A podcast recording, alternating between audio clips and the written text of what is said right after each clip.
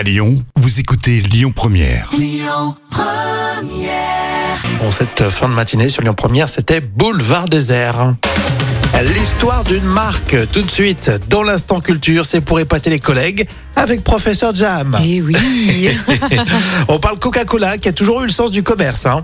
La marque Coca-Cola est parvenue à se développer durant la Seconde Guerre mondiale avec un engagement bien précis que chaque soldat américain puisse acheter une bouteille où qu'il se trouve pour seulement 5 cents. Mhm. Et cette promesse a été tenue et c'est pour ça que Coca-Cola est devenue la boisson officielle de l'armée américaine. Le gouvernement a même pris en charge les frais d'expédition et a participé à réduire les frais de fabrication des bouteilles en verre.